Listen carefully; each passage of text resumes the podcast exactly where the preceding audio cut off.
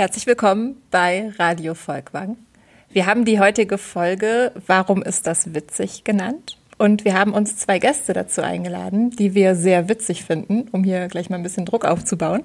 Und zwar ist das Hans-Jürgen Lechtreck, der stellvertretende Direktor und künstlerische Koordinator am Museum Volkwang und der Künstler Gerion Kreber. Und die beiden stellen sich jetzt mal vor. Willst du beginnen, Gerion? Ja, ich hatte immer eigentlich das Problem, dass ich weder witzig bin noch richtig Witze verstehen konnte. Im, im London zu der, der, Zeit, als ich da irgendwie ausgestellt habe, ähm, hat mein Galerist mich immer eigentlich damit aufgezogen, dass ich dessen Witze eigentlich immer für bare Münze genommen habe. Daher weiß ich gar nicht, was ich für ein Verhältnis für Witze hier präsentieren soll ich habe also das Problem, dass manchmal das, was andere als Humor empfinden, bei mir doch eher ähm, ja nicht auf Humor trifft, sondern eher auf reales Missverstehen. Also interessant, ich habe auch eine Art von Missverständnis als Ursprung sozusagen meines meiner Perspektive auf Humor in der Kunst. Und zwar habe ich festgestellt, dass meine Berufswahl in meiner Familie zunächst auf großes Unverständnis gestoßen war und man sich fragte, was ich denn eigentlich dann machen würde. Und das wurde so ein bisschen humorvoll schmunzelnd herablassend dann auch formuliert, weil das eben nicht das richtige Leben sei, nicht das, wo die Dinge entschieden werden, die unser Leben bestimmen, sondern eben das andere. Und das ist dann eher amüsant, für, zu leicht befunden auch vielleicht. Und ich habe dann gedacht, das trifft aber nicht zu, weil nämlich ähm, das Studium selber war von vielen ernsthaften Menschen geprägt, die eigentlich immer bemüht waren, den Ernst der Kunst herauszustellen. Und da war Lachen eigentlich eher subversiv und Sabotage an dem ernsthaften Bemühen aller Beteiligten, Kunstgeschichte zu betreiben. Und im Berufsleben hat sich ein bisschen fortgesetzt. Und ich finde, eigentlich ist das eine große Entlastung, mal zu lachen, gerade auch in der Kunst und im Kunstbetrieb. Und darüber könnten wir heute auch sprechen, finde ich. Ja, die vergessen auch immer, dass Humor harte Arbeit ist. Also wenn ihr dir so einen Klassiker anguckst, auch wie Heine oder sowas, in der Leichtigkeit dessen, wie das da so herläuft. Ne? Die tragen die Haare geschoren, egal, ganz radikal, ganz radikal. Die radikale Rotte weiß nichts von einem Gotte. Ne? So, das, äh, was da für eine Sprachgewalt hintersteht, die der da so leger ausspielt.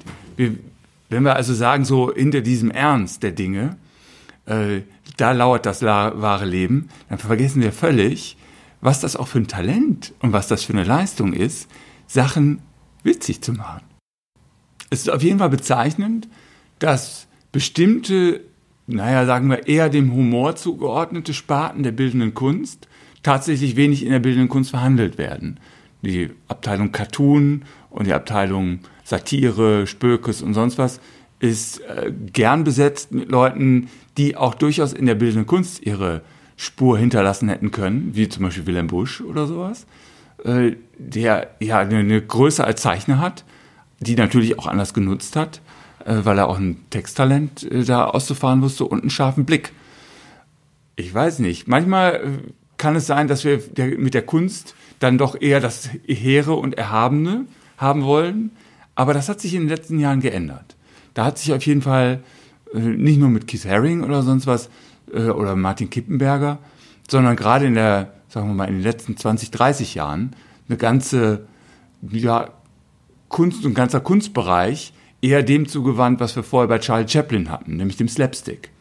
Und dazu gehören natürlich so Leute wie Erwin Wurm, dazu gehören so Hofnarren äh, des Kunstbetriebs wie äh, Maurizio Cattelan.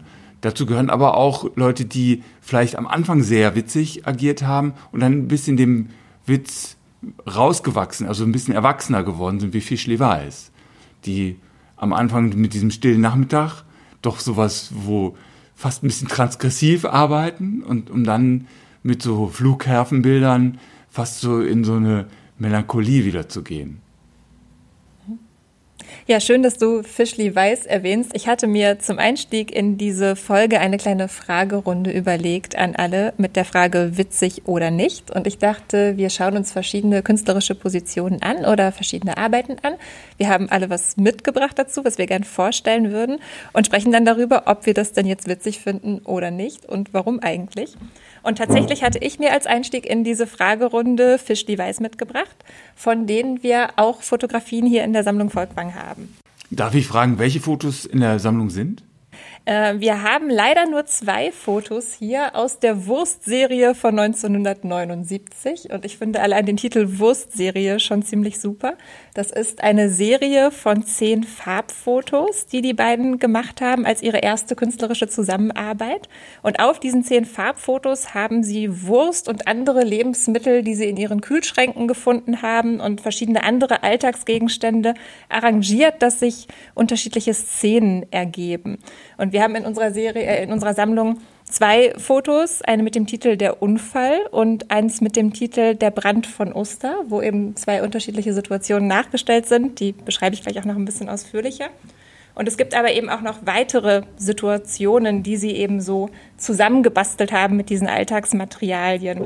Also es gibt zum Beispiel ein Foto, das heißt Teppichladen. Da sind dann die Wurstscheiben einfach so ausgebreitet wie Teppiche äh, auf dem Boden arrangiert. Dann gibt es eben runde Mortadella-Scheiben, Salamischeiben, die dann so ein Muster haben, dass es wirklich wie Auslegware im Teppichladen aussieht.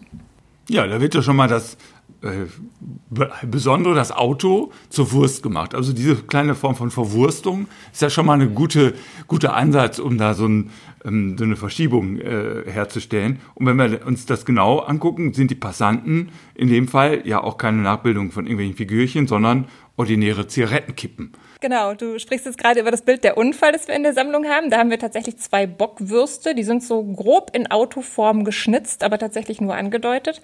Die Räder sind anscheinend Karottenscheiben und es hat eine Karambolage zwischen diesen beiden Würstchen gegeben. Drumherum stehen Zigarettenstummel als Passanten und es ist sogar dramatischerweise etwas Ketchup auf dem Boden verspritzt worden. Also was mir gut gefällt an diesen Bildern, an diesen beiden, die uns vor uns liegen, aber auch an der ganzen Serie und auch an vielen anderen Arbeiten von Fischli und Weiß ist, dass es so einen kindlichen, anarchischen Humor hat. Es wird etwas gemacht, es wird gebastelt. Und ich glaube, die Freude am Tun ist mindestens genauso wichtig wie das, wie die Freude oder der Stolz auf das Ergebnis. Und beide Arbeiten zeigen ja auch, dass diese Dinge nicht bleiben können. Die Würste auf dem Foto der Unfall, die vergehen oder werden gegessen und das brennende Pappkartonhaus auf dem anderen Bild, was vor uns liegt, ähm, wird ja auch irgendwann abgebrannt sein und dann bleibt nichts übrig als ein Haufen Asche. Aber die Freude an diesem Tun, das glaube ich, ist auch ein bisschen da drin zu sehen und das ist auch eine Art von Humor, dass man Spaß hat am Tun und nicht sich von der Aufgabe etwas Dramatisches darstellen zu müssen, niederdrücken lässt. Ja, Moment, Moment. Aber was ist es da? Was wird da getan? Das, und das Interessante daran ist ja nicht nur das Tun selber, sondern dass etwas da dargestellt wird, was wir erstmal nicht als legitim sehen. Also ich bin kein Zigarettenstummel und das Auto draußen ist auch keine Wurst.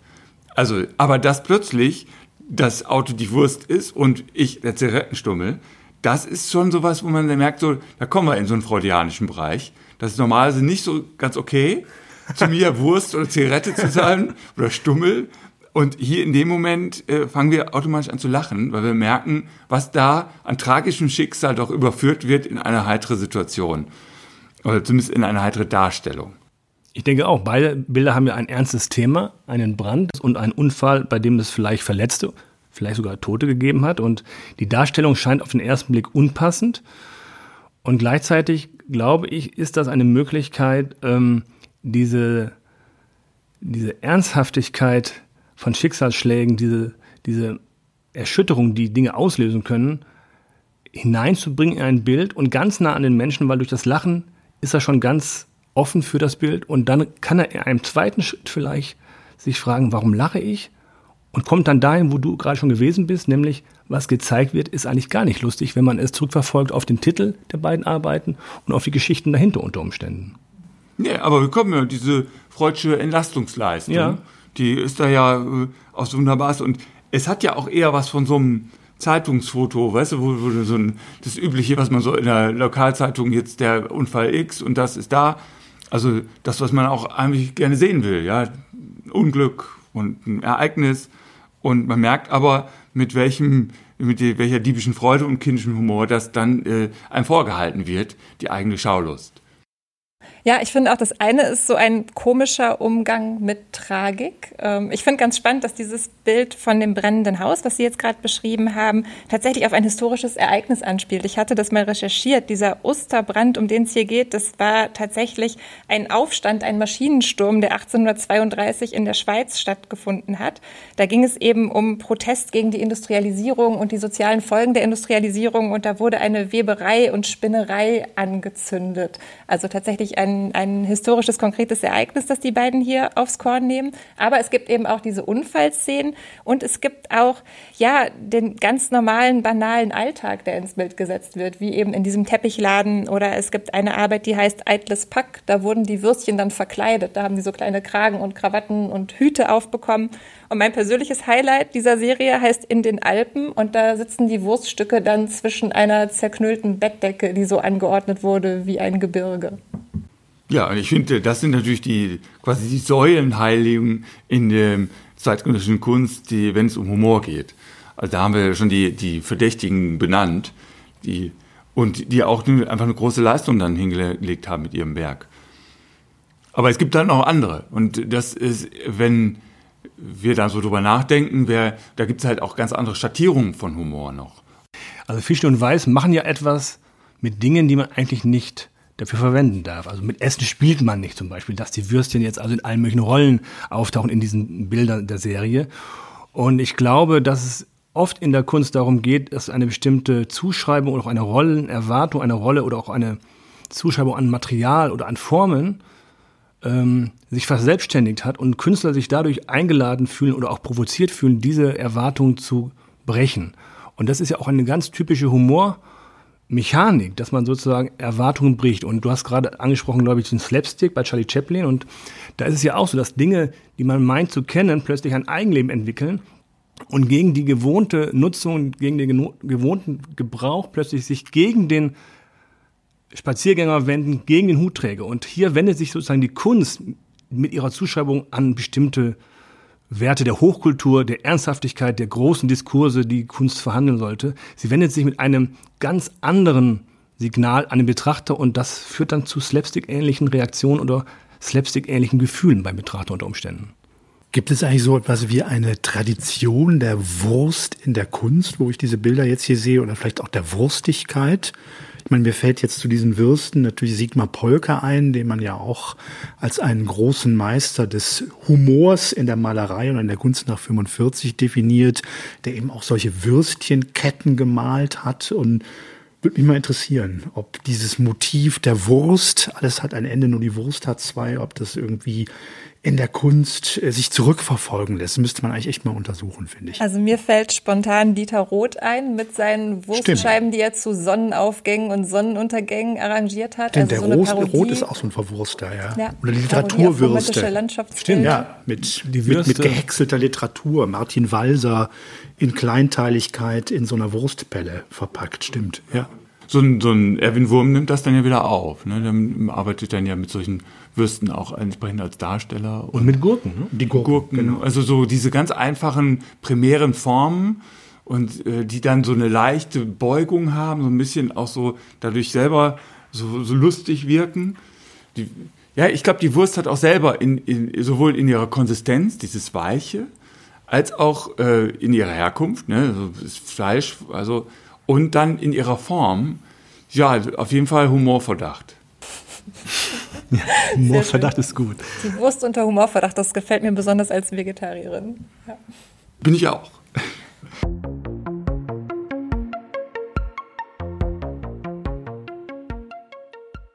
Also ich dachte gerade noch mal an diese Serie von Fischli und Weiß und habe gedacht, das ist eigentlich ein Humor, der auch außerhalb der Kunst funktioniert. Wenn man zwei Würste sieht, die sozusagen in einer Bettdecke die die Alpen darstellen soll, sitzen sieht und der Titel heißt auch noch in den Alpen oder wie war der Titel? Ja, in den Alpen. Ja, in den Alpen. Ähm, das funktioniert, glaube ich, überall und das ist ja auch etwas, was man auch findet in Cartoons zum Beispiel oder in Comics.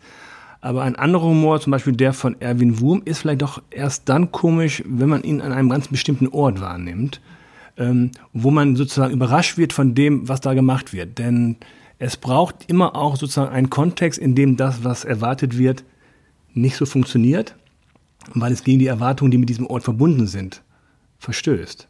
Ja. Und Kunst tut es eigentlich nur dann erfolgreich als humorvolle Kunst, wenn sie auch von vornherein als Kunst angesprochen wird. Mir ist das so ein bisschen, wie gesagt, ein bisschen zu sehr Hofnarrentum in manchen Momenten. Ne? Weißt du, wo derjenige äh, dazu ernannt wird, Sachen zu sagen, die sonst keiner mehr sagen soll. Also vieles von dem Humor, wenn wir gerade für Humormechanik reden, hat das ja so. Guck mal, Kip Merger malt einen Akt, wo man sagt so, ja, Damenakt, irgendwie so ein bisschen expressiv. Und da drunter steht, ich heize durch Pupsen.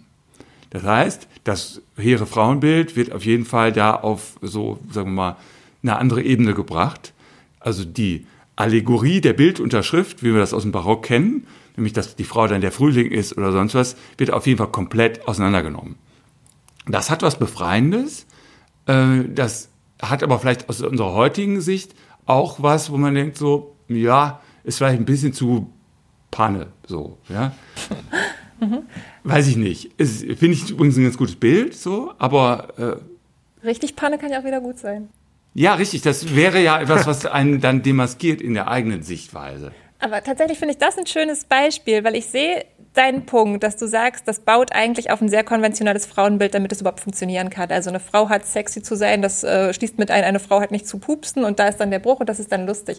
Ich sehe, ich finde das aber tatsächlich sogar auch selbst ganz witzig, dieses Beispiel. Humor, der eher abzielt auf das ganz Menschliche und allzu Menschliche und auf den Körper zielt und damit eben nicht so zeitabhängig ist, sondern eher so ähm, eine Anarchie reinbringt durch den Körper, den man eben nie vollständig kontrollieren kann und der vielleicht damit schon was, was Witziges hat. Äh, manchmal stehe ich mehr auf so etwas, sagen wir mal, feinere Formen von, nicht feinere, aber sagen wir mal subtilere Formen von Humor. Also so, wo man nicht sofort äh, schmunzeln oder lachen muss, aber wo man merkt, da ist eine bestimmte Leichtigkeit, so ein, so ein Dreh, wo in dem Objekt etwas gesehen wird, was doch eigentlich schon längst da ist, aber was wir normalerweise nicht wahrnehmen. Ähm, da fällt mir ein Zitat zu ein, das äh, kommt jetzt mehr so aus der Theorie, das habe ich bei Friedrich Schlegel gelesen, der sagt, ein Witz ist das spontane Wiedertreffen zweier befreundeter Gedanken nach einer langen Trennung. Okay, ja. ich finde, das passt da ganz schön. Die Dinge, die eigentlich naheliegend sind, aber normalerweise kommt man nicht drauf. Und es braucht diesen besonderen Moment des Geistesblitzes, wo diese beiden Dinge zusammenkommen. Ja, das stimmt. Aber freudianisch würde man ja schon sagen, die haben einen Grund zur Trennung gehabt. Ja, da würde genau, man sagen, also genau. es ist nicht so ganz, äh, sagen wir, freiwillig passiert, sondern da wurde was aussortiert, da wurde was weggemacht damit das äh, und jetzt kommt es wieder vor. Daher ist ja Humor auch nichts äh, harmloses. Also ich glaube, der Humor hat verschiedene verschiedene ähm, Stimmungen. Es gibt eben den schwarzen Humor, es gibt den albernen Scherz, es gibt die Ironie, es gibt auch vielleicht den Sarkasmus, wo das Lachen im Halse stecken bleibt. Aber grundsätzlich glaube ich, dass Humor eine Art von ähm, Erkenntnismittel sein kann, weil es ein, wie Sie gerade gesagt haben, ähm, etwas, eine neue Beziehung stiftet zwischen Dingen oder Gedanken oder eine Beziehung, die vorhanden war, wieder aktualisiert. Und das ist erstmal produktiv. Es gibt Witze, die werden sehr schnell alt und manche Witze bleiben, wie bei Wilhelm Busch, unendlich lange, über 150 Jahre noch, ganz frisch und wirksam. Und ich finde nach wie vor Positionen wie so ein Markus Vater oder sowas, der viel psychologischer vom, vom Humor das aufzieht, äh, viel leiser. Also ein Beispiel für eine Arbeit ist eine Postkarte. Man sieht zwei Haufen, einen riesigen, einen kleinen. Da steht drunter bei dem großen My Problems und bei dem anderen Other People Problems. Ganz einfach, ja. Und du merkst plötzlich so, ja, man ertappt sich selber, dass man sich natürlich in dieser Position die eigenen Probleme äh, überschätzt und die der anderen unterschätzt. Und dieses Demaskierende daran, was du als Erkenntnis gewinnen, dieser Moment, dass man denkt so, ach ja, ich sollte das vielleicht mal relativieren, der ist nach wie vor und wird wahrscheinlich auch immer aktuell sein. Ich habe noch zwei andere Beispiele mitgebracht und das eine Beispiel ist Hans-Peter Feldmann. Hans-Peter Feldmann, der ja über Bildersammlungen bekannt geworden ist und der einfach einen sehr witzigen Griff hat äh, eben nicht eine Allegorie zu bilden, dass man sagt, so, da ist eine Bildunterschrift, sondern mit Bildern antwortet. Zum Beispiel Interviewband mit Hans-Ulrich Obrist Obrist schreibt die großen Fragen des Lebens, so, weil, was ist Skulptur heute, was ist sonst was? Und er antwortet eben äh, mit diesen Bildern. Ein Beispiel, er geht hin, die Frage lautet, Kunst, wie ist Kunst zu Hause? Und man sieht einen Tisch, wo die Stühle einfach um äh, 180 Grad gedreht sind. Man kann sich also nicht an den Tisch setzen. Und das als Antwort auf die Frage Kunst zu Hause. Und dann merkt man sofort so, ah, okay, der verdreht bildlich was. Und das hat eine Stärke und das geht auch wahrscheinlich in 100 Jahren noch. Also Kunst zu Hause ist eher ungemütlich? Ja, er verdreht, das verdreht was zu Hause. Aber auch dieses Mobiliar, was so denkbar, so spartanisch ist und was einfach nur so lakonisch daherkommt, da merken wir auch, dass Humor meistens ja auch eine bestimmte Ökonomie braucht.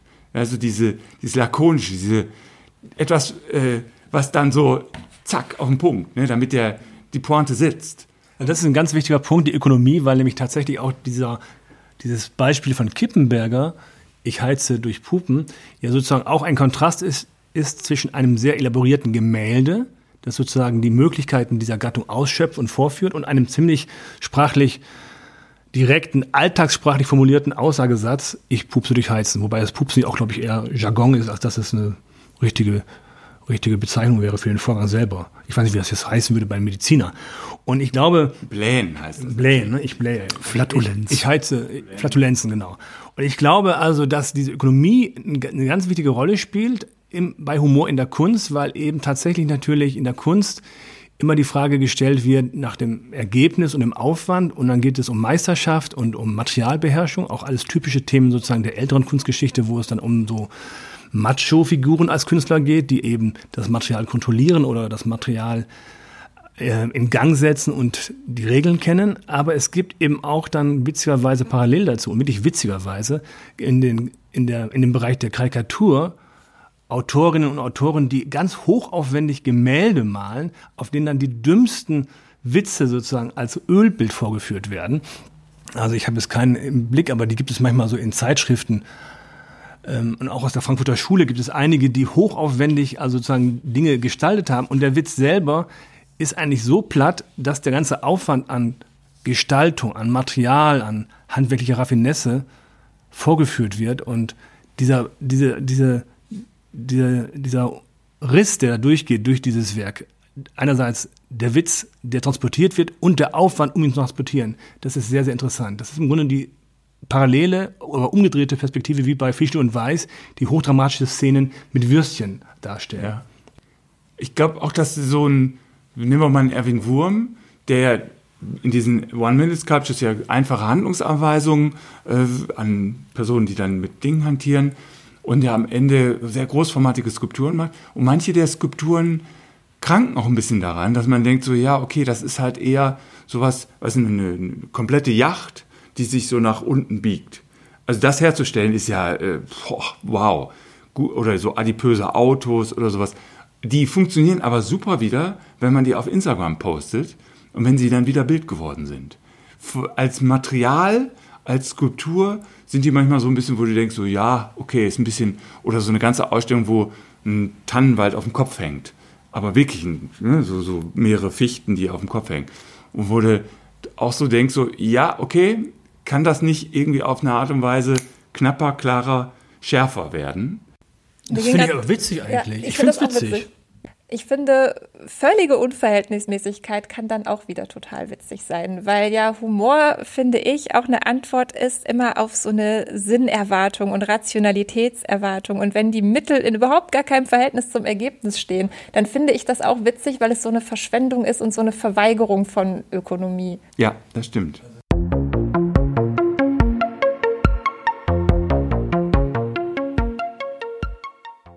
Die Ökonomie ist ein wichtiger Begriff, glaube ich, für den Humor. Da, und da, da könnte man mir natürlich immer vorwerfen, Georg, du bläst deine Sachen ja völlig groß auf. Also du machst ja irgendwie, das stimmt zwar nicht, weil es gibt auch ganz kleine Sachen und ganz große, aber ich glaube ja auch, die arbeiten ja nicht nur nach so so einem Witzmoment, also nach so einer maskierten Aggression, die dann so irgendwie, die arbeiten ja auch über, wie du das so nennst, invasiv, deplatziert, prekär. Also sie haben doch so andere Ebenen, die dann vielleicht den Witz auch darstellen lassen, aber auch noch andere, andere Drehmomente drin haben. Also bei deinen Arbeiten, denke ich, ist das wieder wirksam, was Sie angesprochen haben, mit der Körperlichkeit, dass man sozusagen mit bestimmten körperlichen Erscheinungsformen konfrontiert wird, die man auch auf sich selbst beziehen darf, auch beziehen muss, glaube ich, teilweise. Und dann ist es so, dass die Dinge auf dem, im Werk, ähm, in dem Moment, wo sie auf einen selbst gespiegelt werden, auf den eigenen Körper gespiegelt werden, einem vielleicht sogar peinlich sind. Also, also zu groß, zu, zu prall, zu schrundig, merkwürdig in der Farbigkeit, schmutzig vielleicht. Und das ist dann oft ein, ein, nicht ein Humor, aber es führt dann zu einer Reaktion, die wie Lachen vielleicht funktioniert, als Entlastung, weil man nicht sofort weiß, wie ist das zu verstehen. Darf ich das auf meinen Körper beziehen oder ist es eigentlich nur ein Spiel, ein Gedankenspiel und ich kann ganz cool davor stehen bleiben? Also diese Spannung, die in deinem Werk ja immer mal wieder auftaucht, die führt dann zu wahlweise humoristischen Reaktionen oder Empfindungen und wahlweise zu nach wie vor sozusagen nüchternen Betrachtungsweisen. Ja, aber man kann auch sagen, Ekel. Man kann auch Abscheu sagen. Also man, da gibt ja auch Leute, das wäre die die dritte Variante. Ja, wo man sagt so, Ih, was ist das denn? Sagt aber auch vielleicht was über das Verhältnis zum eigenen Körper aus. Ja, sicher, aber es gibt ja eben, äh, Fritz Heubach hat das damals, das, äh, diesen Begriff äh, des Abjekten aufgenommen, um das zu beschreiben. Also etwas, was zu einem gehört, was aber einem selber nicht so ganz geheuer ist. Das Beispiel war von ihm, glaube ich, von Christeva genommen. Äh, man nimmt seinen eigenen Speichel, spuckt den in so einen Teelöffel und nach zwei Minuten schluckt man den wieder runter. Dass das eine ähnliche Erfahrung sei wie bei meinen Skulpturen. Da dachte ich so, das äh, habe ich jetzt noch nicht so plastisch mir selber vorgenommen. Hast du dich gefreut darüber, über diesen Vergleich? Ja, ich fand ihn schon sehr, äh, ich glaube nur, dass die, die Ambivalenz daran äh, vielleicht noch eine andere ist, die man bei mir, weil es gibt eben äh, immer dieses Spiel, dass einen das auch anzieht. Ja, diese komischen, lüsteren Oberflächen. Ich meine, ich nehme ja einfach Materialien, die ich selber so kitzelig finde. Und auf der anderen Seite, die einen so in der Bearbeitung vielleicht ein bisschen abschrecken. Also diese, diese Moment, wo man nicht genau weiß, wo man dran ist. Vielleicht sprechen wir für Leute, die deine Arbeiten nicht kennen, mal ein bisschen darüber, wie die aussehen. Jetzt habt ihr die Materialien genannt, mit denen du arbeitest. Das sind zum Teil ganz alltägliche Materialien, also keine klassischen Kunstmaterialien. Das kann sowas sein wie Bauschaum oder Klebeband oder auch ein raumfüllendes Gebilde aus zusammengeknüllter Plastikfolie. Das kann auch sowas sein wie Bitumen. Das ist ein, ein Abdichtmaterial, das so ähnliche Eigenschaften hat wie Teer, also auch sowas Klebriges an sich hat mit einer bisschen feucht glänzenden Oberfläche. Ja, viele Arbeiten von mir sehen feucht glänzend aus. Sie sehen immer so aus, als, ich sage immer gerne, wie aus dem Sumpf gezogen. Also ein bisschen so, dass man denkt, die hätten was was Lebendiges, so eine Schleimschicht oder irgend sowas, dass man denen auch unterstellt, da würde was drin sein, da würde was innerlich pochen, so irgendwas leben. Aber das ist ja so ein alter Mythos. Der hat aber nichts mit Humor zu tun, sondern mit Verlebendigung, mit Pygmalion und sowas. Ne? Also etwas Leben einhauchen, was doch nur dumme Materie ist. Ja, für mich haben die was sehr Alienhaftes. Also die sehen organisch aus, aber eben nicht wie bekannte Lebewesen. Und ich ähm, empfinde deine Arbeiten immer auch so ein bisschen als ein Experimentieren. Also es hat sowas von, von Science-Fiction-Labor, so ein bisschen in meiner Wahrnehmung. Gerade auch in der Art und Weise, wie sich diese Materialien dann ausbreiten im Ausstellungsraum. Also die scheinen wirklich so eine Art Eigenleben zu haben.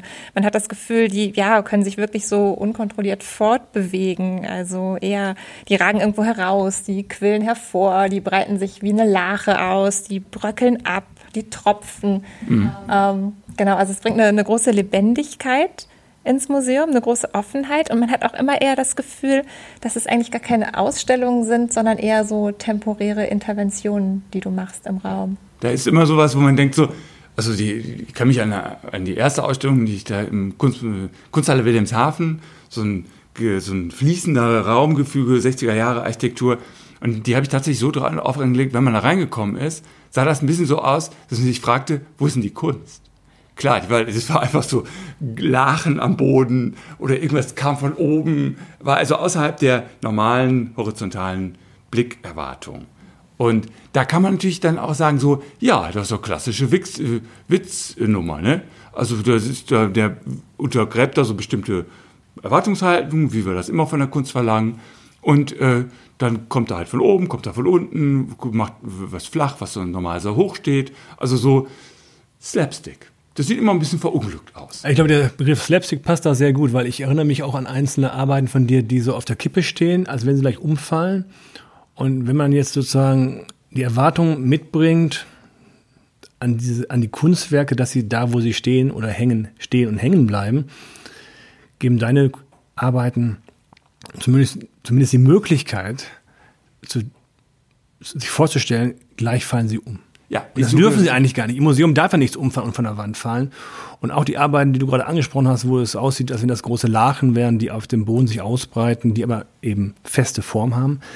Als wenn in einem Museum, wo nichts passieren darf, was zu tun hat mit Flüssigkeiten, mit Verschmutzung, mit Anfassen, als wenn alle diese Dinge plötzlich in dem Museum stattfinden und dann wird das Museum selbst als Gebäude zu einem Slapstick, weil es sozusagen sich gegen, gegen seine Rolle, die man ihm zuschreibt, wendet und plötzlich Dinge macht, die, die nicht, nicht richtig sind, würde man sagen, im Museum. Ja, ja, nicht erlaubt nicht sind. Ja, sind hier, in dem, hier sind sie äh, auf jeden Fall auf eine Art und Weise ins Unbewusste verlagert, ne? ins, äh, wo man sagt so, nee, hier finden die nicht statt. Und sie aber dann trotzdem durch die Hintertür stattfinden zu lassen, ist eine meiner hehren Aufgaben.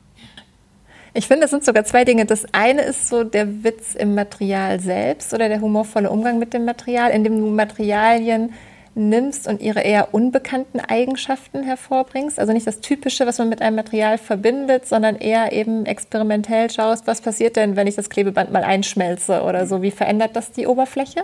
Also im Materialumgang. Und ähm, als zweites dann eben in der Anordnung im Museum. Das fand ich nämlich auch ganz spannend. Du hattest eben 2016 diese Ausstellung hier bei uns im Museum Volkwang und eigentlich wurden nur Zwischenräume bespielt. Also die Arbeiten hingen gar nicht klassisch in den Ausstellungsräumen, sondern die waren wie so Stolperfallen angebracht zum Teil. Eine ragte wirklich so ein Stück in den Raum rein neben dem Aufzug, dass man da wirklich drüber hätte stolpern können. Oder eine Arbeit lag in einem der Lichthöfe, eine schwebte über dem Counter. Und ähm, ich fand ganz interessant, was Herr Lechtrik im Katalogtext dazu geschrieben hat, wie das eben den Blick auf die Museumsarchitektur als solche lenkt, die eigentlich eher bei der Kunstbetrachtung zurücktreten soll. Also wir sind es ja heutzutage gewohnt, Kunst in einem White Cube zu betrachten, wo eben nichts aus der Außenwelt hereindringt, wo auch wir selbst nicht in unserer Körperlichkeit unterwegs sind, sondern eigentlich nur als schauendes Auge, das die Dinge eben wirklich nur visuell in sich aufnimmt. Und demgegenüber setzt du so eine Körperlichkeit der Materialien, die Herr Lechtrik ja auch schon angesprochen hat, auf die man dann ganz unmittelbar mit seinem eigenen Körper reagiert. Also man stolpert, man weicht zurück, man ekelt sich, man ist dem auf jeden Fall irgendwie ausgesetzt und muss darauf reagieren, wird auch auf seinen eigenen Körper zurückgeworfen oder darauf angesprochen.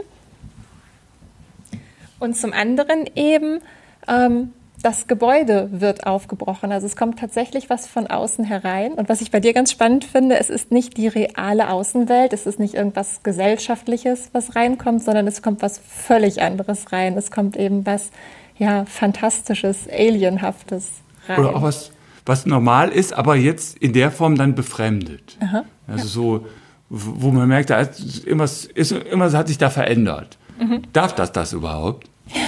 So, also, oder was, woran erinnert mich das? Und was, was, wie soll ich jetzt darauf reagieren? Also man hat nicht mehr diese, dieses, wie du das so schön sagst, das geistige Auge, was da so durch die äh, clean Räume schwebt, sondern man hat plötzlich sich selber in so einer Situation, wo man denkt so, frisst mich das? Trifft diese erste Frage von Canetti, kann ich das fressen? Kann, trifft die zu? Also so, nur dass man selber plötzlich sich darin bemerkt, so man selber eventuell derjenige sein könnte, der das frisst oder gefressen wird. Also das ist natürlich ein Spiel, was wir da, was wir da bemerken. Aber ein Spiel, wo man vielleicht aus dieser Betrachterrolle in seiner holden Geistigkeit äh, herausgezogen wird. Hm. Ja, das und ähm, es zeigt auch zugleich, dass auch der White Cube nicht nur White und nicht nur Cube ist, sondern dass der auch irgendwie verbaute Ecken hat oder eine Decke oder eine komische Nische und eine Fußbodenleiste und auf die wird dann auf so merkwürdige Weise der Blick gelenkt. Das fand ich besonders bei deiner Arbeit mit den drei Becken, die du hier in einem der Innenhöfe gezeigt hast. Vielleicht könnt ihr dazu ein bisschen was erzählen, was das für eine Arbeit war. Ja, also die, im Grunde bestehen die drei Becken aus wirklich aus dem, was der Titel lag. Nur äh, sie sind halt so dermaßen äh, reduziert, dass es einfach drei Alugüsse in verschiedenen Größen, verschiedene Höhen, die immer so einen größeren Rand haben. Und da drin ist halt irgendwie so eine Chemiesuppe. Es ist so ein Kaliumpermanagat, wo man denkt, das wäre aufgelöster Rost oder so. Man denkt, also man weiß nicht so richtig, was das eigentlich an Zierat darstellen soll, weil normal diese Innenhöfe sind ja repräsentativ, also sind ja toll, wie da so innen und außen verknüpft werden. Und plötzlich merkt man, da gibt es ein Außen, das ist aber eher auf der Chemiehalde entnommen und nicht, sagen wir mal, äh, aus dem Museumsarchiv. Da denkt man einfach so, was soll das? Was ist das für eine Suppe? Was, was, ja. was ist, ne? Also ich glaube, das ist ähm, ein Moment gewesen für viele Besucher des Museums, wo sie nicht wussten, ist das jetzt genauso gemeint, wie es da zu sehen ist? Oder hat jemand vergessen, frisches Wasser nachzufüllen oder die Becken zu reinigen und so weiter? Und das ist eben auch wieder ein, ein Moment, wo es um Macht geht oder um Blickregie und auch dann um Kontrolle, weil natürlich im Museum fast alles ja irgendwie vorher überlegt worden ist. Das ist ja nicht nur ein kuratiertes Ausstellungsensemble, eine Ausstellung in einem Raum, sondern das ganze Gebäude ist ja kuratiert und wird sozusagen schon vorher zugerichtet auf eine bestimmte Erfahrungswelt, die man dann annimmt oder die man betritt als Besucher und Besucherin. Und es gibt eben dann Kunst, die genau diese Kontrolle über das Gebäude, über diese Erlebniswelt, über diese Blickregie stören wollen und dann arbeiten wollten das und haben das auch gestört in dieser Ausstellung. Und auch viele Kunst, die heute entsteht, glaube ich, versucht immer wieder die bereits gesetzten, festgefügten ähm, Erlebniswelten und das Museum ist eben nach wie vor eine sehr festgefügte Erlebniswelt als Architektur, als kuratierter Raum innen und außen aufzubrechen. Und da, wo sowas passiert, kann man eben reagieren als Besucher mit Humor, als befreiendem Humor oder auch als zustimmendem Lachen. Und das, was da passiert als Mechanik, ist eben ja eine, eine Konfrontation zwischen einer Ordnung, die gestört wird, und dem der Geste, dem Objekt, das diese Ordnung stört. Und das ist auch dann oft Humor wenn eine Ordnung, eine Machtstruktur gestört wird. Und viele, viele Dinge, die wir heute angesprochen haben, haben diese Funktion für mich gehabt. Ich glaube, das ist schon ein sehr wichtiges Element und das macht auch deine Arbeit so produktiv für Museen und für mhm. Kunsträume. Und nimmst du denn eigentlich auch ähm, Zerstörungen und Verletzungen billigend in Kauf? Weil wenn da irgendwie was auf dem Boden liegt, über das ich stolpern kann, ich erinnere mich dann an so einen Keil im Foyer, ich ja. hätte ihn beinahe auch übersehen, ähm, dadurch entsteht ja auch wieder Slapstick oder würde entstehen. Also der Klassiker im Slapstick mhm. ist ja mhm. die Dinglichkeit, die sich einem mhm. in den Wege ja. stellt. Ja? Und wo man einfach in seiner plumpen Körperlichkeit dann plötzlich sich selber auf dem Boden findet. Äh, das ist ja eigentlich Slapstick, ne? dass man plötzlich sich gewahr wird, dass der Körper so eine bestimmte Eigendynamik hat, die dem Geistigen nun mal überhaupt nicht entspricht. Und das nehme ich insofern bedingt in Kauf, weil es gab natürlich dann sofort Diskussionen und die üblichen Schutzmaßnahmen. Die Diskussion war in dem Fall, da käme also eine Absperrung drumherum, wo ich nur sage, so, nee, einen Moment, dann, also das ist nicht Sinn der Sache. Ähm, und dann haben wir gesagt, okay, das geht jetzt hier zehn Zentimeter weiter rein. Und dann war das in diesem Mindestmaß. Und manche Leute hatten tatsächlich Probleme damit, weil sie sagten, okay, ich gehe hier um die Ecke, aber da ist was. Das gehört da nicht, das soll da nicht. Und wir mussten das, glaube ich, auch mal wieder dran kleben, weil irgendeiner das weggetreten hat. Also insofern, das war eine konkrete Aggression, so einmal dagegen. Ja, ich nehme es in Kauf, aber nur bedingt, weil tatsächlich hört der ästhetische Bereich da auf, wo die Verletzung anfängt im wirklichen Bereich. Da muss man aber sagen so, nee, äh, auch wenn ich einen Fallbeil und nichts anderes war, diese Kartoffel mit Klinge, über den Counter hänge, sollte der bitte nicht runterfallen. Der sollte nur visuell drohen, runterzufallen. Dieses Damoklesschwert, was ja in der Sage da irgendwie an diesem Pferdehaar hängt, äh, sollte bitte hier nicht runterfallen. Das ist immer noch die Suspension des Lebendigen, also auch des Runterfallen der Schwerkraft, ist ein Versprechen des Gebäudes, auf das ich sehr stolz bin. Wir haben dann auch tatsächlich das mehrfach vom TÜV abnehmen lassen, damit das auch wirklich so ist. Dazu habe ich eine Frage. Also diese Arbeit, die du gerade beschreibst, die eben über dem Counter hing, wie so ein Faustkeil oder wie so ein Klumpen, der in der Faust geformt wurde und wo eine Klinge rausgeragt hat. Wen sollte der bedrohen? Ah, das bleibt unklar. Der, der war ja erstmal so, dass man denkt so, der droht doch gar nicht. Der ist doch eigentlich, äh, wenn der runterfallen würde, würde er genau auf den Counter fallen. Da ist weder derjenige, der dir das Ticket verkauft, noch der andere betroffen. So, das ist natürlich reine Fiktion. Du siehst es und sagst sofort, das Erste, was die Damen an der Theke auch gemacht haben, dass sie gesagt haben, wie, das hängt da? Also hier sitze ich nicht. Die Weil, fühlten sich davon bedroht, ja. ja. Die fühlten sich physisch bedroht. Das erste war ganz klar, wir rücken nach links und nach rechts. Also wurde da, wo äh, normalerweise Tickets verkauft werden, nicht mehr Tickets verkauft, sondern daneben. Das ist auch legitim als Reaktion, weil tatsächlich, selbst wenn man weiß, dass der TÜV es abgenommen hat, selbst wenn man weiß, nein, das visuelle Wissen, das Sehen, sagt einem ja was anderes. Das Ding sagt, hey, wenn du unter mir bist, hast du ein Problem, wenn ich runterfall. Bei dem Fallball war das halt so, ich wollte beiden visuell klar machen, hör mal zu, das, was da normalerweise gezeigt wird, wäre im Leben ein Drama, ist aber in der Kunst suspendiert. Also es ist auch eine programmatische Ansage, äh, was so Bilder mit einem eigentlich machen. Also geht es dir um so einen kathartischen Moment? Gar nicht so sehr um Humor, sondern eher darum, den Schrecken in einer gerahmten Form zu äh, erfahren? Nee, das ist, das ist natürlich auch schon in der Art und Weise, wie das so knubbelig versus äh, äh, Schneideklinge ist, hat das natürlich auch schon einen Witzcharakter, ja. Also das ist ja keine Guillotine gewesen, sondern das ist eher ein Spiel mit Verweisen, das da sich durchaus den Humor als Freiraum lässt. Es gab noch eine weitere Arbeit in der Ausstellung, die ich sehr lustig fand. Ich habe schon gesagt, die lag in einem der Lichthöfe und die sah aus wie ein gestrandeter Wal, fand ich. Ja, die, äh, der Wal hatte lustigerweise auch die Schwanzflosse noch ein bisschen hoch, wenn man das Wal nennen will. Es war natürlich so eine Karkasse von, vom Wal. Die Größe mit neun Metern ist sowas, wo man denkt, so, das könnte so ein Wal sein. Die Form in diesem einfachen Pottwalhaften mit dieser Schwanzflosse hatte was. Es war aber schon eingefallen. Es war so modelliert, dass man nicht weiß, woher diese Löcher in der Mitte so nach innen gehen. sah ein bisschen aus wie eine verschrumpelte Kartoffel, die Haut. Ja, es hat auch sowas von so einem Ingwer, Ingwerwurzel. So eine Ingwerwurzel, nur halt in diesem Pitch Black, in diesem Schwarzen.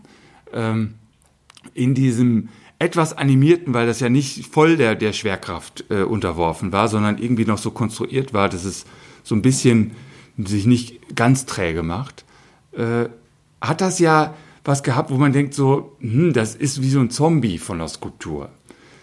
Es war so exponiert wie in so einem, sagen wir mal, so einem offenen Aquarium, wo man so reingucken kann, wie in so einem Sea Life und plötzlich merkt so, ja, das Wasser ist weg, das Gras ist grün, das Ding ist da irgendwie gestrandet. Hm, okay, was tut mir das eigentlich an?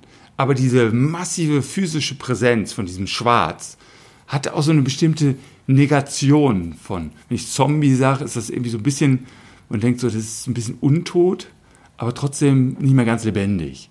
Und diese Erfahrung, glaube ich, ist eine Erfahrung, die man im Museum häufiger macht. aber ist das noch Humor oder ist das eigentlich eher eine Strategie sozusagen, die, eine, die sehr ernst gemeint ist und auch auf ernste ernste Betrachter oder ernst gestimmte Betrachterinnen und Betrachter aus ist. Ich glaube, diese Arbeit, die gerade angesprochen worden war mit dem Counter, diese Kartoffel mit der Klinge, die hat tatsächlich so humoristische Züge, auch durch ihre Proportion.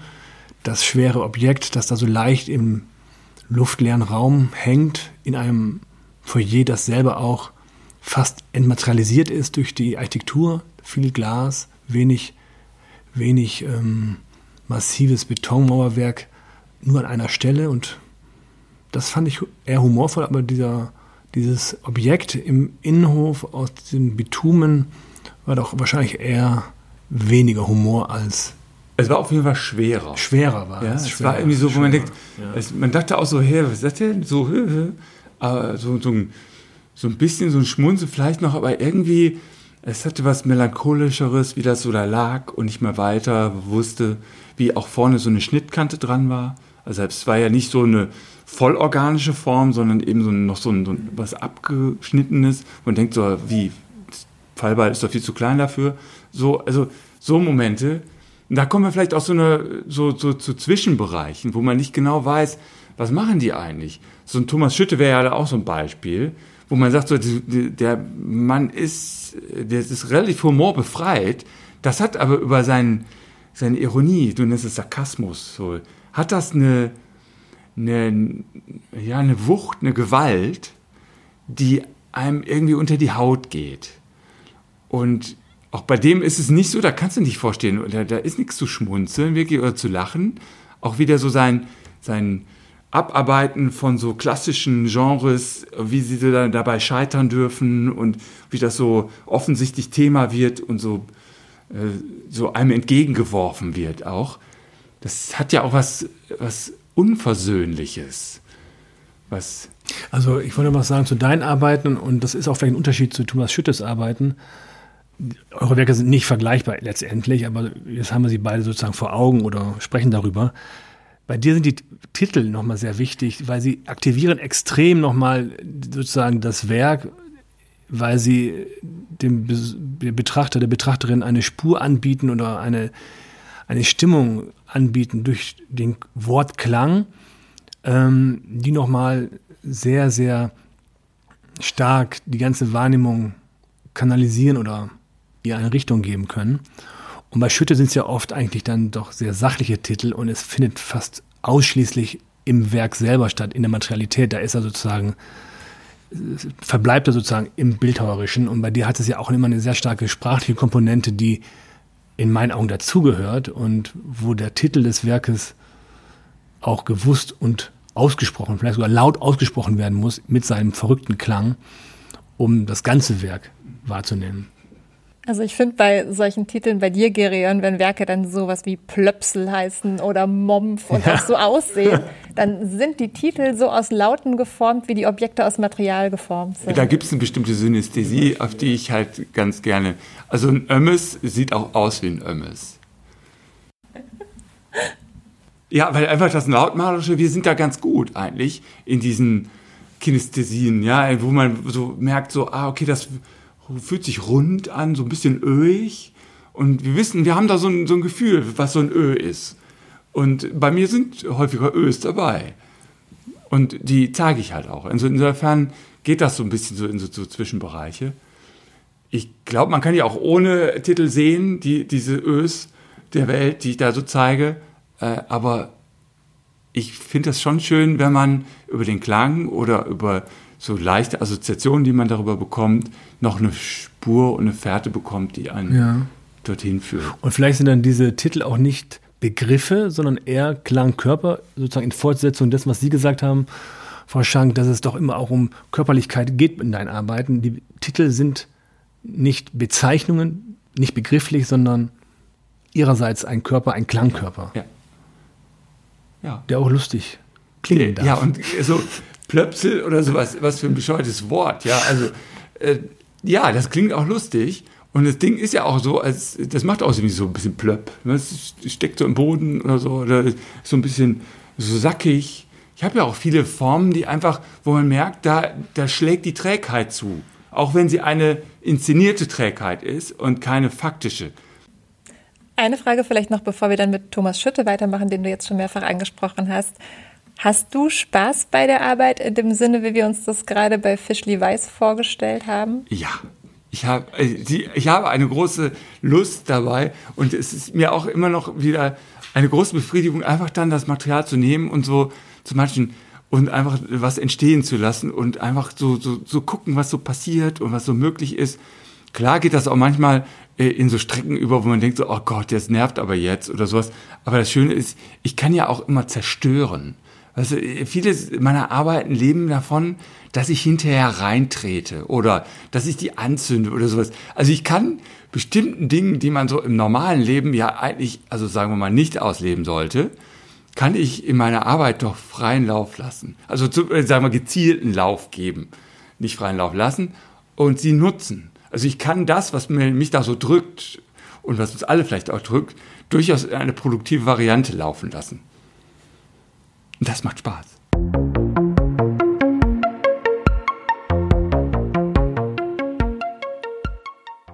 Ja, jetzt hast du schon mehrfach Thomas Schütte angesprochen. Ja, weil du auch das angeschleppt hast. Ja, ich habe das angeboten. Ich finde den witzig, ja. Also auf eine gewisse Weise können wir gleich nochmal drüber sprechen, inwiefern der witzig ist. Und ich finde sogar auch, anders als Herr Lechtrik, dass deine Arbeiten doch auch ein bisschen Ähnlichkeit mit seinen haben. Also Schütte finde ich ein super Bildhauer. Ne? Also da ist keine. Aber gut, ich bin eh so ein, so ein gemeingefährlicher Eklektiker. Ich nehme alles, was nicht nied- und nagelfest ist. Und der ist auch ein bisschen so drauf. Also der hat ja auch ein unglaubliches Spektrum in seinen Arbeiten. Also von Architekturentwürfen bis hin zu figurativen Aquarellen und also da der hat ja ein, äh, ein Oeuvre, das ist ja unglaublich breit. Na, mir ist zum Beispiel gerade, als du von der Trägheit oder Widerständigkeit des Materials gesprochen hast, unsere kleine Plastik von Thomas Schütte eingefallen, der Mann im Matsch von 2009, mhm. den wir haben. Eine kleine Bronzearbeit, nur 58 Zentimeter hoch allerdings als Modell gemeint für eine zehnmal so hohe Ausführung. Und die ist tatsächlich eigentlich aus einer, ja, einer Unzulänglichkeit entstanden oder aus einem Fail des Materials. Thomas Schütte hat zunächst mal aus Wachs diese Figur geformt, eben diesen kleinen stehenden Mann. Und der konnte aber eben nicht stehen, sondern der ist bis zu den Knien immer wieder eingesackt, weil es mit der Statik nicht funktioniert hat, woraufhin er ihn eben so genommen hat und Mann im Matsch genannt hat. Und da steckt natürlich eine ganze Menge drin an Feststecken und nicht vorankommen. Einerseits im eigenen künstlerischen Prozess, eben das eigene Feststecken zu thematisieren, auch das eigene Scheitern zu thematisieren, aber indem er das eben dann als, als Denkmal, als große Ausführung plant, steckt natürlich auch eine Menge drin an Aussage über unseren Fortschrittsglauben und wie wir daran scheitern, wie wir eben nicht vorankommen. Also dieser Mensch wird gezeigt in seiner ganzen Alltäglichkeit. Da ist gar nichts Heroisches drin, wie wir das bei einem Denkmal oder einem Monument eigentlich erwarten würden. Und das findest du komisch? ich finde das sehr intelligent muss ich sagen. Also ich finde, das ist eine sehr schöne Zusammenführung von Form und Aussage. Also wie dieses Material so notdürftig zusammengehalten wird und das wird dann aber in voller Größe präsentiert. Das finde ich nicht komisch im Sinne von witzig, aber ich finde das sehr ironisch. Also wenn man unter Ironie versteht, sich auch distanzieren zu können von seinem eigenen Standpunkt und auch selbst sich mit einem absoluten Geltungsanspruch aufzutreten, sondern auch einen Umgang mit dem eigenen Scheitern zu finden, dann finde ich das auf diese Weise ironisch. Also etwas darf auch schiefgehen, etwas darf auch scheitern und ich kann als Künstler dann aber auch die Verantwortung für dieses Scheitern übernehmen und dieses Scheitern ausstellen. Ja, aber unterschätzt nicht diese melancholische Wut, die da auch Bild geworden ist. Weißt du, dieser Typ, der da im Matsch da gar nicht steht, sondern einfach nur äh, seine Beine dekopiert hat, äh, der aber trotzdem noch steht. Der trotzdem echt, ich meine, der baut ja Teile, Sie seht ihr ja immer da bei der Gießerei, die sind ja zehn Meter groß, da sind ja Monumentalplastiken, das hätten die im Osten nicht besser gekonnt. Dann aber auf seine Art und Weise macht er die so verschroben, dass man nur sagen kann, so, also jeder Monumentalitäts- oder Denkmalsanspruch zerplatzt hier. Der, der rinnt an den runter. Egal, und das fing ja an mit diesen großartigen Skulpturen, diese großen Geister hießen die, diese Michelin-Männchen, die so wie so der flexible Mensch, die so, so immer so völlig anatomisch unförmig verbogen haben und die auch nur so mit so komischen Löchern geguckt haben und die, glaube ich, auch zum ersten Mal in der Skulpturprojekten da äh, im, im ich habe sie zum ersten Mal in Münster gesehen, die in so einem Zwischengeschoss so ein bisschen hingestellt waren, aber so eine Parade von, von, äh, von so glänzenden Teilen äh, waren, die, die, die aber sich immer so biegen und das ist sowas, da merke ich so, da, da wird so, so eine Conditio Humana äh, für, für heute gezeigt, ne? dieses Flexible. Und beim Mann im Matsch, der hat das wieder anders entwickelt. Der steht, aber der steht halt irgendwie dann auch fest. So. Also ich glaube, also ich bin nicht sicher, ob das jetzt greift, Humor und, und so bei Schütte, Ironie vielleicht schon eher. Aber was er vorführt, wenn es ein Vorführen ist oder was ihm passiert ist, er nimmt sich ganz große Aufgaben, Sachen vor, wie eine stehende Figur in der Tradition der Kunstgeschichte oder ein Denkmal und scheitert vor aller Augen tatsächlich grandios. Und ähm, das ist vielleicht dann der Moment, wo ein Einverständnis eintritt zwischen ihm als Künstler und uns als Betrachter. Wir sagen beide, es ist ja nur ein Versuch und ich tue mal so, als wenn ich figurativ arbeiten könnte und ich tue mal so, als wenn ich noch die großen Aufgaben der Kunst abarbeiten könnte, die uns Sinn stiften und die uns die Gesellschaft und unser eigenes Leben ähm, ausdeuten. Ich tue mal so und wenn wir beide wissen, dass es nur ein so tun ist, als ob, dann ist es vielleicht nicht ganz so schlimm, wenn es nicht klappt, wenn ich es nicht schaffe und du es nicht ganz verstehst. Und das ist natürlich eine Mordsentlastung, in der ganz viel möglich wird für beide Seiten und wo dann auch vielleicht tatsächlich dann ein Moment aufscheinen kann, wo man sagt, nee, es ist gar nicht gescheitert. Ich sehe ja eine Figur, die eben diesen Kampf ausübt, die sich der Welt entgegenstellen möchte. Nicht nur ein Wachsmännchen, das nicht stehen kann. Und das ist, glaube ich, ähm,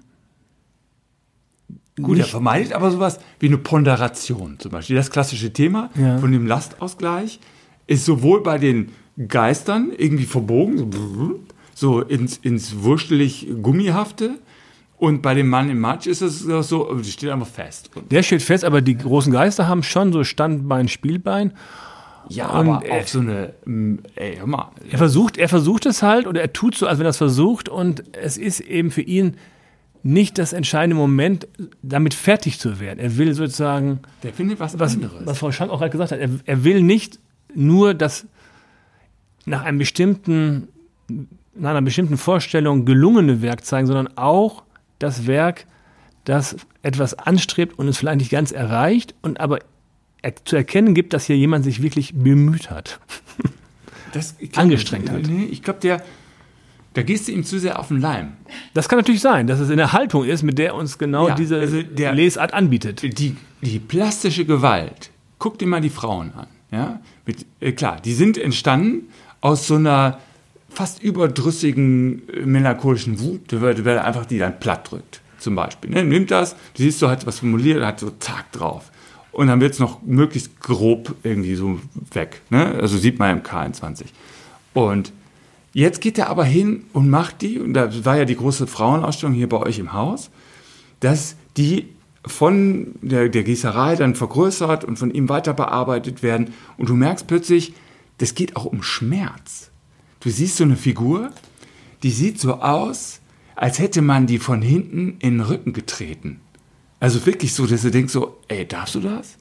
So, also, und plötzlich merkt man, nee, der ist so gut da drin, das plastisch zu fassen, dass er diesen Kanon verlässt, des weiblichen Akts, und andere Themen darin unterbringen kann, des Geworfenseins, des, des Zerreißens, des, der Torsion und sonst was. Und das rein bildnerisch, rein plastisch aushandeln kann. Und das ist wirklich eine Leistung. Und das auf Terrain, was für alle eigentlich vermint war. Also so, ne? Also klassische Figurationen.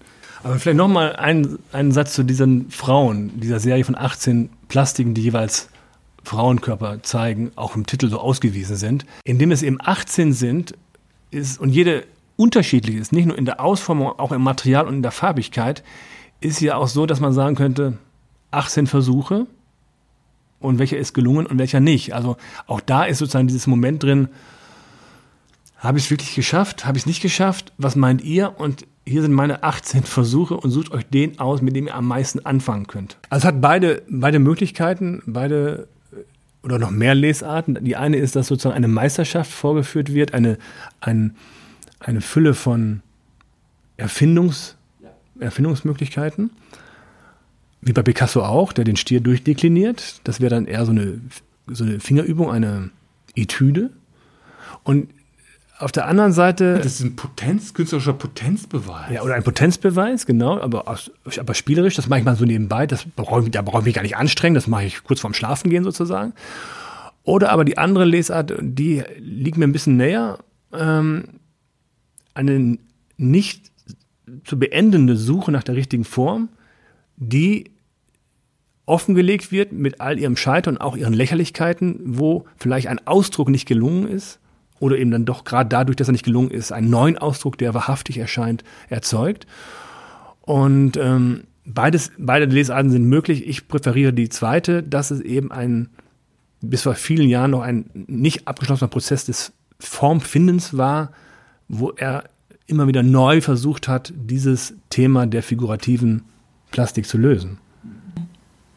Ich würde auch diese Suche nach der richtigen Form bei Schütte sehen und zugleich eben mit dem Wissen, dass es die richtige Form vielleicht gar nicht mehr geben kann. Also die Frage, die du auch aufgebracht hast, Gerion, ähm, wie kann denn figürliche Plastik heutzutage noch aussehen, ohne peinlich zu werden oder naiv zu werden oder politisch verdächtig zu werden? Wie kann das noch funktionieren?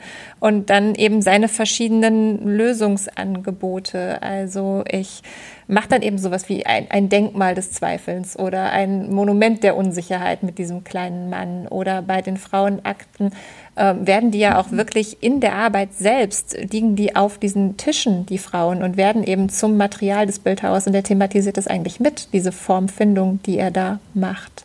Und ähm, was mir gerade aber nochmal so durch den Kopf ging, ist nochmal ein bisschen anderer Ansatz, und zwar die Frage, ist Material eigentlich als solches witzig? Also wenn ich Künstler bin oder Künstlerin, die Frage, dass ich mich oder die Tatsache, dass ich mich immer dem Material gegenüber befinde und das irgendwie in eine Form bringen muss und das vielleicht nicht ganz so will, wie ich will und immer eben so eine Widerständigkeit hat und die von manchen eben tatsächlich ausgespielt wird, wie bei Thomas Schütte in dem Sinne von, er zermatscht das richtig oder er haut dann da mal richtig drauf oder er zeigt auch, wie es scheitert, wie es umfällt oder auch bei dir eben das Material, das so ein bisschen was Unberechenbares bekommt, das irgendwie unerwartete Eigenschaften entwickelt. Hat das nicht eine Form von Komik, wie wir sie gerade auch schon bei der Körperlichkeit angesprochen haben, eben das Unkontrollierbare, was sich meinem reinen Geist widersetzt. Und ich kann nicht hundertprozentig nur meine Idee kognitiv in die Welt bringen, sondern ich muss immer damit umgehen, dass es auch noch Körper und Material gibt. Ja, und äh, das vielleicht ein bisschen enger fassen, würde sagen, nein, Materialien sind ganz verschieden. Also gibt es ganz hartes, gibt weiches und sonst was. Das ist ja auch der Reiz daran. Und dabei gibt es vielleicht auch sowas wie Gelatine, die vielleicht uns dann ein bisschen zum Lachen bringt, weil sie halt so klebt und so gibbelig ist und sowas. Es gibt also Materialien, wo wir sagen so, na, die haben auf jeden Fall Witzpotenzial. Das haben wir ja von, auch mit der Wurst dann schon mal rausbekommen, dass das irgendwie so an sich schon so, ja, wenn man das so in der Hand hält. Ne? Aber es gibt auch Materialien, die haben überhaupt kein Witzpotenzial. Also Gold, äh, boah, da muss man schon auf jeden Fall, da muss man schon ein bisschen dran arbeiten. So. Äh, so, und ich glaube aber auch, dass der Umgang mit dem Material das ist, wo sich dann das Witzige vielleicht erzeugt. Und du hast aber recht, es gibt Eigenschaften von Material, die wir durchaus für Witze brauchen, nämlich die Trägheit, die Schwerkraft. Das sind alles so die Ingredienzien von, von Slapsticks. Und die ist tatsächlich im Materialen vorhanden. Nämlich, dass da etwas ist, was sich mir nicht mir widersetzt, mir nicht unterwerfen will das Widerständige. Und das ist im Grunde ja das, was, was so, ein, so, ein, so eine Komik dann ausmacht, wenn man daran scheitert, wenn man da irgendwie zu etwas gezwungen wird, wenn da irgendwie eine Unverhältnismäßigkeit auftritt, wenn da plötzlich was passiert, was nicht passieren sollte, wenn da Bewegung reinkommt. Also das sind so Momente, die brauchen Material und da ist Material meistens ganz, ganz hilfreich, wenn man da äh, mitarbeiten möchte und da irgendwie Witze erzeugen braucht. Was ich noch interessant gefunden hätte, wäre die Frage, ob es eigentlich in der Kunst auch unfreiwillige Komik gibt. Oh ja, das stimmt. Oh, das gibt's aber, hallo, ey. Ah, ganz wichtiger Punkt. Also ich hatte mir notiert, also ich hatte ein paar Dinge mir überlegt und einen Begriff ähm, formuliert oder eine, ein, ja, eine, ein Gedanken und sagt, die Fallhöhe der Hochkultur. Wir hatten ja schon vom Fallen gesprochen ein paar Mal, vom Umfallen, vom Ausrutschen und so weiter. Und man kann eben natürlich auch ausrutschen, wenn man sozusagen sich in den Mitteln vergreift, wenn man sich selbst überschätzt, also wenn die Ökonomie sozusagen, die man aufgewendet hat, sich im Ergebnis nicht entsprechend auch einem Inhalt, einer Wirkung zuordnen lässt, also eine gewisse Lücke zwischen Aufwand und Ergebnis, das ist auch oft lustig, also in, die, in beide Richtungen kann es lustig sein. Und ich glaube tatsächlich ähm, gibt es auch unfreiwillige Komik bis heute in der Kunst.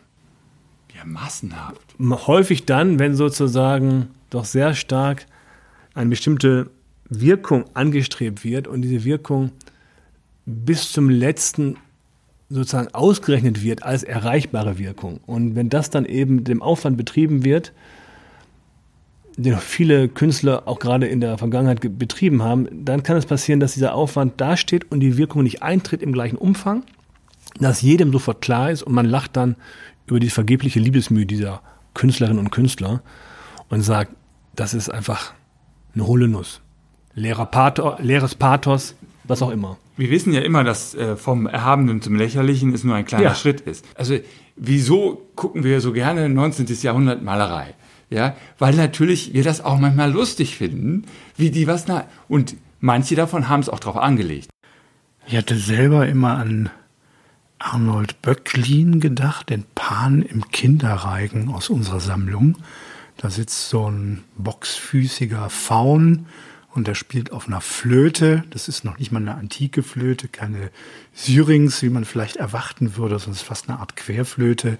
Und der wird von so kleinen Putten umtänzelt. Die sind natürlich alle nackt, die haben ähm, einen Reif oder auch einen Efeukranz im Haar. Das ist so eine idyllische, arkadische äh, Landschaftsdarstellung mit Figurenensemble und da bin ich mir bis heute nicht sicher, ist das eigentlich ernst gemeint oder ist das, ich weiß natürlich, klar, die Antike war im Symbolismus wieder äh, groß en vogue im 19. Jahrhundert. Es gibt viele solcher Darstellungen von Arnold Böcklin, aber gerade da bin ich mir bis heute nicht sicher, ähm, wie das eigentlich gemeint ist. Ist es wirklich ein ernsthaftes Bild, was eben so ein solches antikes Arkadien wiedergeben soll? Oder ist es fast schon so ein bisschen selbstironisch auch zu lesen? Also das, ich glaube, das Bild, also ich, ich kann es nicht mit Sicherheit sagen, aber ich kenne es ja auch. Aber es ist so, ähm, es ist ja ein dionysisches Prinzip, das da dargestellt ist, also Party. Nun sind es natürlich Kinder, die feiern und mittendrin dann der Pan. Und da ist eigentlich alles erlaubt. Also da ist auch lautes Lachen, auch zu lautes Lachen erlaubt. Und von daher würde ich sagen, vielleicht stellt sich die Frage gar nicht für uns heutige, wir können das lustig finden und würden damit immer noch das dionysische Prinzip, das darin abgebildet ist, treffen. Oder aber wir sind dabei, unsere unsere humanistische Bildung anzuwenden und stellen das fest als Begrifflichkeit. Also beide Reaktionen sind möglich. Und wenn man darüber lacht, ist das in dem Bild durchaus auch angelegt, weil die Kinder ja auch Spaß haben und der Pan will ja auch zum Exzess und zum Grenzüberschreiten verlocken, sozusagen. Ja, aber seine Frage war schon so, äh, wie viel Ironie hatte der, äh, also wie viel Sinn hatte der Maler im Sinn? So, diese alte Frage. Und ich glaube schon, der wusste schon genau, was er da bedient, welche, welche Tasten er ja, oder aber es ist eben die Leistung eines Kunstwerks, dass es sich von den Intentionen seines Schöpfers, seiner Schöpferin auch so weit dann doch lösen lässt oder lösen kann, dass es für neue Lesarten offen ist und eben nicht nur zeitgebunden verstanden werden kann. Ja, die werden mehr, mehr Dokument als Symbol, diese Malereien dann. Das finde ich auch. Aber lustiger sind eigentlich die, die so ein bisschen verklemmt darüber kommen. Weil der, bei dem ist es ja schon so, da wird schon so die freie Liebe so ein bisschen im 1900 hast du halt so geil verklemmte Sachen. So. Und die weiß auch, die hatten keine Pornos und sowas. Die Männer mussten halt dann irgendwie in die Skulpturenausstellung äh, gehen, um den nackten Arsch zu sehen. Und du siehst dann plötzlich eine Skulptur, die heißt Der Winter und die besteht darin, dass eine Frau ihren Arsch herzeigt. Also so richtig auf Friert. Ja, zittern, zitternd die Frierende hieß die auch noch. Wir kennen die jetzt alle nicht mehr, die ja. Bildhauer. Die, die ist ähm, grandios gearbeitet halt, so, aber du merkst schon so, da ging es um ganz klar nicht mehr um den zweckfreien Zweck, sondern um ganz konkrete erotische Bedürfnisse. Aber das ist natürlich auch dann nicht nur lustig, sondern es ist auch in seiner Verklemmung und in diesem Ausagieren auch ein bisschen schal. Ja gut, es tröstet dich über den Reiz des Marmors. Also ne, immerhin. Da muss man sich auch selber immer prüfen, ob man da sozusagen bedient wird oder herausgefordert wird. Und es gibt auch durchaus Kunst, die einen bedienen will. Und dieses Beispiel bedient eine bestimmte Gruppe von Kunstbetrachtern und andere Kunst will herausfordern. Die kann auch solche Themen haben und trotzdem ist sie nicht in diesem Sinne gemeint. Ich frage mich das bei Otto Dix Nelly in Blumen immer, wie ironisch das Bild eigentlich gemeint ist. Ja, das Aber ist das klären wir dann in der nächsten Podcast-Folge. Ja, wir danken euch ganz herzlich, dass ihr da wart. Und wir danken Ihnen zu Hause fürs Zuhören. Ja, vielen Dank für die Einladung. Es hat Spaß gemacht, bei dem Thema auch nicht überraschend, glaube ich. Bleiben Sie ernst, wenn Sie den nächsten Herrenwitz hören sollten und hier vielleicht zum Schluss nochmal der rührende Hirsch. Ah.